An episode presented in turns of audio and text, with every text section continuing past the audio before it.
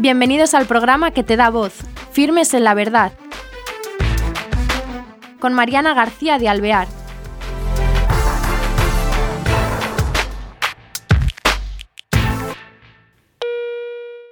Hola queridos oyentes, bienvenidos a este nuevo programa de Firmes en la Verdad. Hoy tenemos al otro lado del Skype a Auxiliadora eh, Pérez Rey. Ella es madre de familia, ante todo, porque tiene cuatro hijos nada menos, y después es también licenciada en marketing y negocios, pero hoy trabaja en el COF de Getafe, de lo cual hablaremos luego. Ahora lo que queríamos antes que nada, que ella nos contara su experiencia de lo que llamaríamos, bueno, la maternidad. Ella tiene, mm, ya lo veremos, con sus cuatro hijos, pero cómo se lleva la adversidad en la maternidad pues su experiencia es muy fuerte, pues tiene uno de sus hijos tiene espina bífida. Ahora nos lo va a contar ella. ¿Qué tal? ¿Cómo estás, Auxi? Buenas tardes, Mariana. Muy bien, muy bien aquí. Qué bien. Oye, gracias por eh, concedernos este tiempo y, y, concedernos esta parte de tu vida, esta experiencia tan enriquecedora eh, de, de, de tu vida que consiste en eso, cómo, cómo es la aceptación, cómo es el recibimiento de ese hijo con ese problema tan fuerte y tan grande. Cuéntanos desde el principio, desde que te sorprenden los médicos, en cuándo es en ese embarazo y qué es lo que te sucede.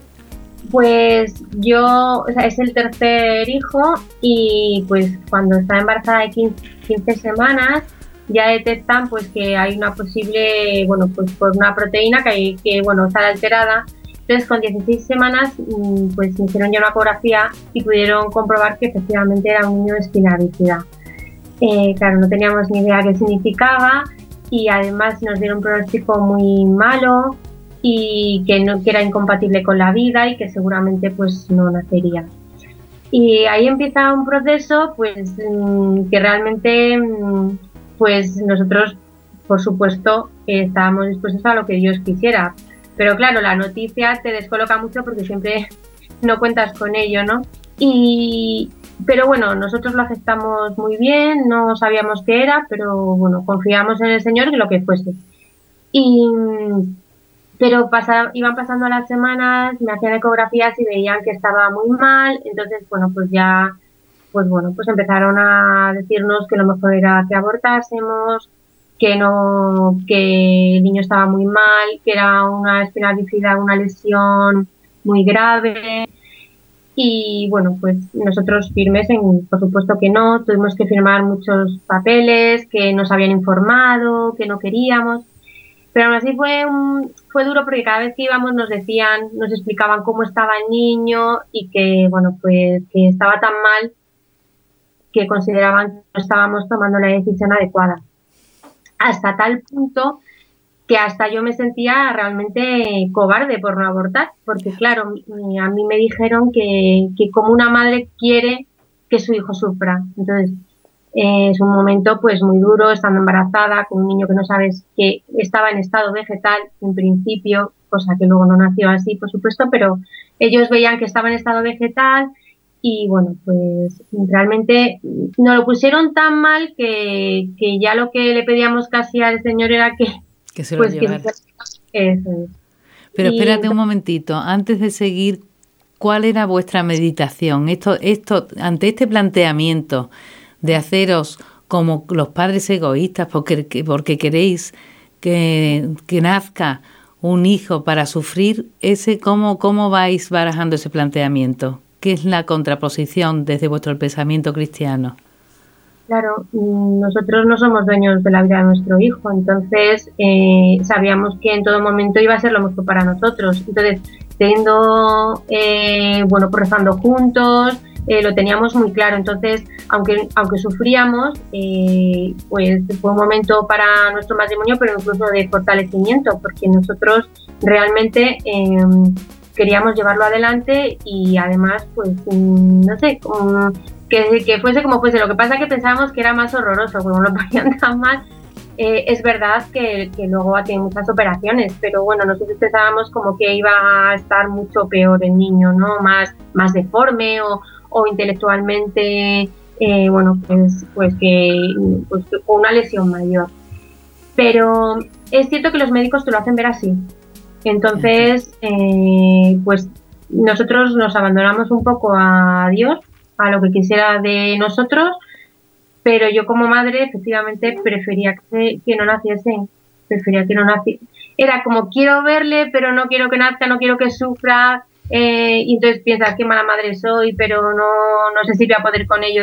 Bueno, era un poco, claro, con dos hijos más, bueno, pues fue un tiempo bastante duro, pues de dudas, de no saber, de, bueno, pues cada vez que íbamos al médico pues era como una batalla, volver a decir que sí, que, ya lo sabemos, que queremos que nazca, que, que, tal, ¿no? Y decían, pues si no van a hacer, bueno, pues si no van a hacer, pues no van a hacer, pero queríamos llevarlo a cabo, ¿no? Y bueno, pues eh, llegó el momento en el que sí que me tuvieron que practicar una cesárea porque al tener tenía una hidrocefalia muy grande. Entonces ellos iban viendo cuándo el niño tenía que nacer y nació con 35 semanas Em, porque ya no podía estar más dentro, porque bueno, pues la hidrocefalia no le permitía ya, ya seguir con vida. Oye, y ante los médicos, esta presión y este tener que sufrir hoy día, qué tremendo y qué duro es. ¿No había un médico amigo que te comprendiera? Que dijera, bueno, oye, yo soy, comprendo vuestra posición. Ah, ¿Eso no existe en España? Nosotros fuimos a ver un médico amigo de la familia de, mi marido y que nosotros no le conocíamos, pero era amigo de la familia. Y entonces él sí que eh, había trabajado con, niños de espina bífida. Y entonces lo único que nos dijo, nos explicó todo lo que era, o sea que sí que nos dijo realmente en qué consistía y las dificultades que había y de qué grado a qué grado podía ser. Y nos dijo que, cuando él había estado en un congreso de espina bífida, em, lo que sí decían todos era, le preguntases a quien le preguntases, em, era que no se arrepentía ninguno de haber nacido. Hubiese pasado por lo que hubiese pasado. Eh, entonces, claro, a nosotros eso nos ayudó mucho a decir, pues efectivamente, o sea, aunque, aunque sufran, ellos sí que apuestan por la vida. Entonces fue cuando, bueno, pues eso nos, mm, yo creo que ahí ya nosotros, aunque ya sí que poco a poco rezando íbamos teniendo más fortaleza, pero en ese momento ya sí que tuvimos más fuerzas y incluso estábamos muy contentos cuando llegó el momento de que naciese, o sea, teníamos ganas de verle y estábamos muy contentos incluso de, de bueno, pues de luchar por él todo lo que fuese, porque sabíamos que era muy complicado eh, que él pudiera sobrevivir. De hecho, cuando nació, eh, nació, bueno, no, no me le, no pusieron que le viese, y, no sé, digamos que se le llevaron muy rápido porque es verdad que nacen en condiciones, bueno, pues con un saco con la médula fuera, entonces, bueno, estaban unas condiciones bastante malas y, y luego eh, no le querían operar porque mm, no veían que, que iba a ser compatible con la vida. Entonces, luego le tocó la parte a, a Rafa, mi marido, eh, luchar porque le operasen. Entonces él decía, y si no le operan, ¿qué pasa? Y dice, pues se muere. Pero hasta ese punto, o sea, que luego después de nacido sí que le dejan morir si nosotros no damos, o sea, no queremos operarle. De hecho, preguntamos, ¿y hay algún padre que no quiere operarle? Y, dijeron que sí, que más de los que pensábamos, una vez nacido. Sí, sí, es tremendo, es tremendo. Es tremendo porque hasta qué punto se llega, ¿no? Sí. Ah, sí. Claro, ahí está, ahí está la, doble vertiente de que unos, bueno, aunque se supone que con el juramento hipocrático luchan por la vida los médicos, ¿no? Pero, Pero cuando el pronóstico es muy grave, muy malo, no. Claro, porque piensan que no, que va a ser peor una operación tras otra operación. Pero bueno, eh, siempre hay que optar por la vida. No sé, bajo nuestro punto de vista no lo llegamos a comprender, ¿no? Mm. Sobre todo que mira el caso, le operan y síguenos contando. Le operan por fin, gracias a la lucha de Rafa.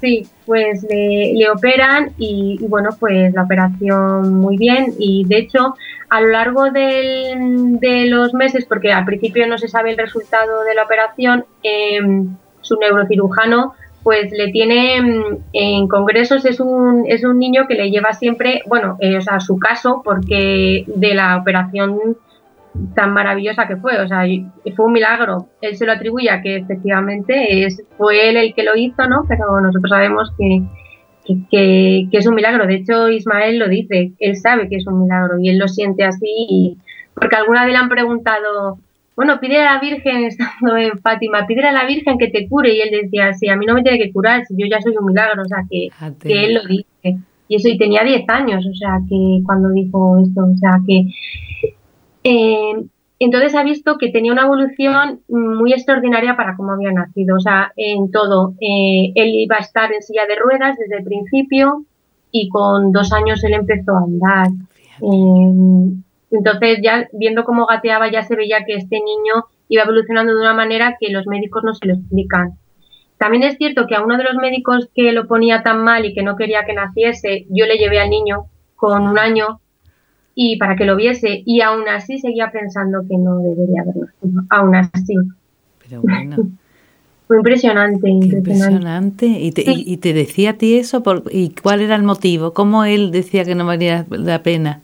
Porque él veía que, que mm, no iba a poder correr, que no iba a poder andar, que no iba a poder ser igual que los demás. Y digo, pero si ni mis otros hijos son iguales y casi mis otros hijos sufren más, que Ismael, o sea, que es que no puedes valorar el sufrimiento de un niño por, por la enfermedad que tenga, ¿no? O sea, es mucho más feliz. Ismael es mucho más feliz que sus hermanos. Ve la vida de otra manera y sus hermanos, bueno, toda la familia hemos aprendido mucho con él, pero, pero a él se le nota esa diferencia, ¿no? De, de ser, o sea, es el reflejo de Jesús cada vez que le vemos y es impresionante. O sea, yo a veces digo, pues em, claro, yo no le cambiaría, pero yo digo, si no hubiera sido así, mm, no seríamos nosotros igual. Entonces, a veces digo, me da pena decir, es que qué bien que Ismael sea así, ¿no? Pero, hombre, claro, que estuviera bien, pero es que no lo cambiaría. O sea, yo creo que para nuestra familia ha sido tan estupendo y,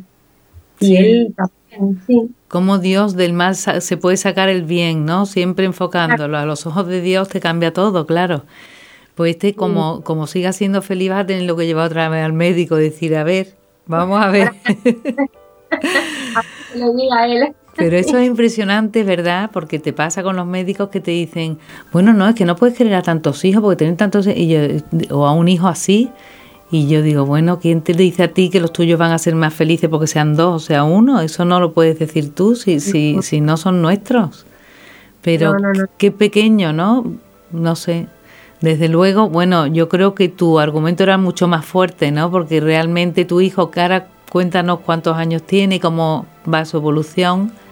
Pues tiene ahora 13 años. Eh, su evolución, bueno, pues lleva 16 operaciones, eh, tiene muchas complicaciones, la adolescencia que estos niños la tienen antes eh, pues bueno, pues ha tenido, pues claro, hormonalmente el, cuerpo se descompensa, entonces ha tenido, bueno, pues eh, crecimientos y tal descompensados, entonces bueno, tiene más operaciones. Eh, él ahora lleva peor las operaciones porque es más mayor, es más consciente, pero él sabe perfectamente incluso las que tiene pendientes y ya pregunta, bueno, cuándo van a hacer la siguiente y tal, o sea, que es algo, sí. Y luego además se le ve una madurez diferente. Él hubo una operación que fue de la válvula que nos dijeron em, que era muy probable que no saliese de esa operación por cómo estaba de grave, estaba casi en estado de coma. Y, él mismo em, me dijo a mi mamá, no, no te preocupes, no te preocupes, que estoy viendo a Jesús, ¿no? O sea, bueno, hijo, eso es que tienes un poco, eso es que estás fatal y tal. Y, y no le creíamos, él, cuando después de la operación lo cuenta como que realmente tuvo ese encuentro, ¿no? Entonces él también eso lo vive, pues claro, él ya vive su fe de, pues de, otra manera, es monaguillo y, y él es como que está mucho, o sea, pues bueno, en el grupo de la parroquia y tal, porque él lo vive de hecho, él va a los campamentos de aquí de la diócesis de Getafe como uno más y es un testimonio andante, o sea, que para no, hmm. Bueno, pero qué maravilla que en la adolescencia eh, sienta, bueno, no, y viva a ese Jesús tan cerca, ¿no? Es, es un regalo lo que tú dices, o sea que a vosotros mm, ¿qué os aporta la familia? ¿Cómo va cambiando ese hijo especialísimo a vuestra familia?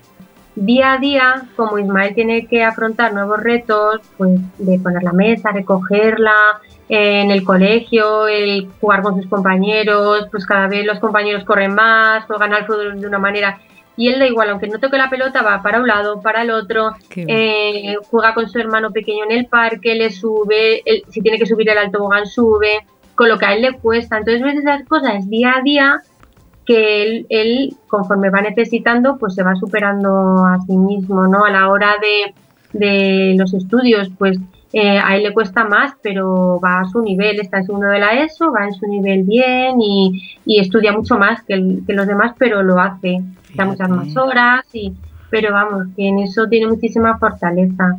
Qué y a la hora de él, bueno, se le, claro, es que se puede hablar con él pues, de temas muy profundos y, y, con una madurez pues que se le ve que es distinto, ¿no? y y en la adolescencia, que es una época de, con la identidad de cada uno, de complejos, ¿qué tal lo lleva? Porque él ha tenido toda la revolución eh, antes, ¿no? Pues es cierto que la familia le dice a Ismael, ¿no? Los, o, la gente que está a su alrededor le dice, pues Ismael ahora eres mucho más serio, ya no te ríes tanto, no te mueves menos, te gusta estar más sentado y tal. Y claro, él dice, pero es que me tenéis que entender que soy adolescente. o sea, esa es adolescencia. Entonces, pues, pues muy bien. Muy bien. Bueno, bueno, qué impresionante. ¿eh?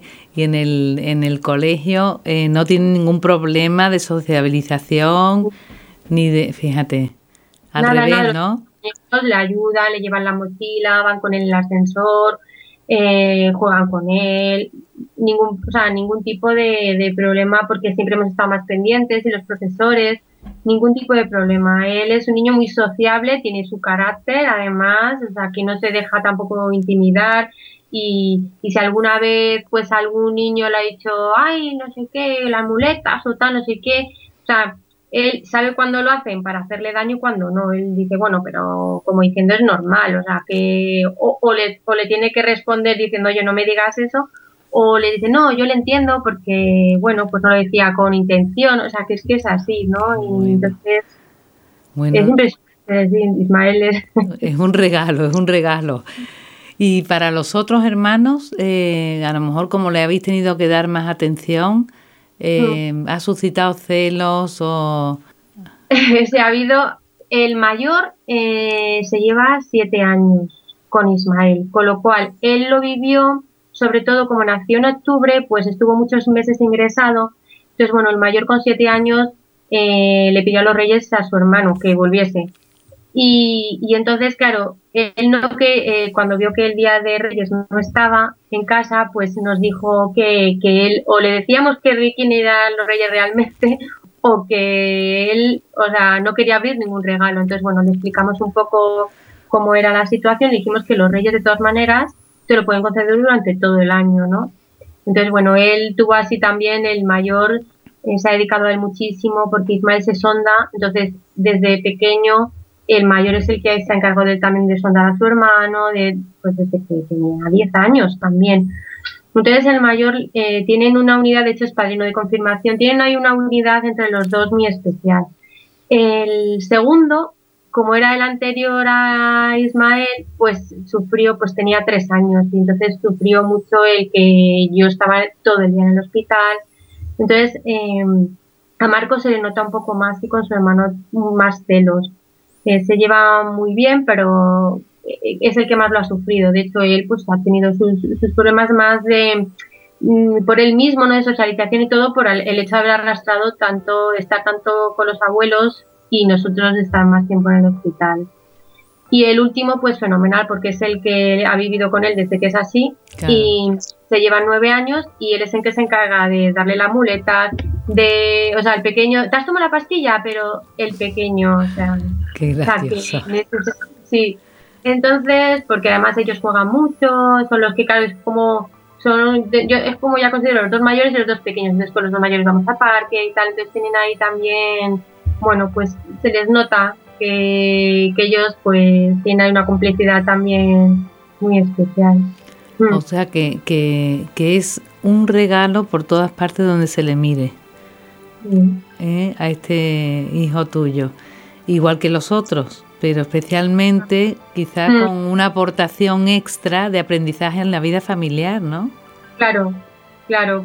Em, cada hijo es especial, pero cuando un hijo es así, eh, eh, hace que los demás también seamos más especiales con él, porque, porque a cada uno nos hace ver cómo somos y cómo es él, entonces eh, te hace verte a ti mismo que, realmente es un regalo cada uno, la vida de cada uno como somos, ¿no? Entonces, bueno, pues ves la vida de otra manera, Mm, vives más porque con Ismael hemos vivido el, dar gracias a Dios por un día más, un día más. Sí, con Ismael vivíamos, eh, gracias Señor, que nos lo has dejado un día más porque él ha estado en momentos muy graves y de hecho, entonces, cuando vives así, pues vives así como con todos, por ejemplo, al pequeño le atropelló un coche con dos años y entonces te das cuenta que vives la vida pues pues igual, pues al, al día a día. Entonces ves a los hijos de otra manera y nosotros vivimos pues nuestra vida un poco más al 100%. Qué maravilla.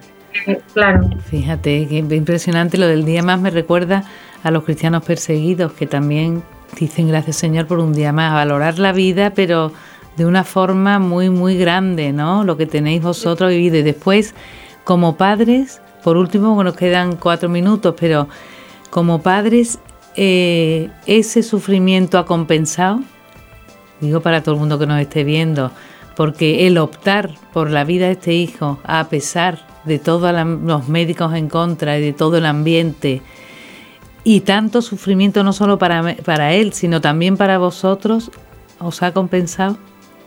Claro, es que nosotros como matrimonio no seríamos igual, mm, porque en el sufrimiento nos hemos unido porque hemos visto a hemos visto a Cristo en ese sufrimiento tan horrible cuando nos dicen que a lo mejor no sale de esa operación. Entonces, nosotros en esos momentos rezábamos y, bueno, pues poníamos la vida de Ismael en el Señor.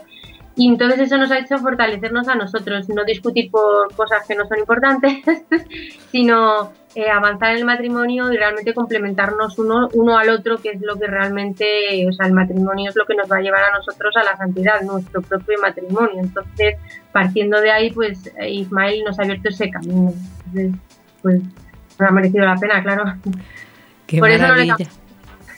Auxi, qué, qué bonito testimonio y qué maravilla el, el, el, la ejemplaridad. Bueno, lo que hay que hacer, ¿no? El dar, desde luego, a Dios su sitio, a la vida que nos nuestra, a ese mm. regalo de hijos. Y si quieres despedirte tú con algo para los oyentes, adelante. Pues nada, gracias por escucharme, por poder dar testimonio y por si alguien en algún momento está en este sufrimiento, pues que le pueda ayudar y ser, ser testimonio, que también es lo que Dios nos pide, ¿no? Poder ser testimonio. Pues sí. Pues muchísimas gracias. A vosotros. Nada, queridos oyentes, desde luego, eh, qué maravilla el optar por la vida. Qué maravilla saber que hay personas a nuestro alrededor que lo viven, que lo viven, que lo pueden vivir, que es posible y que con el apoyo en Dios todo cambia y la vida en la adversidad se convierte en un regalo. Eh, hasta el próximo programa y aprovechar y difundir este testimonio.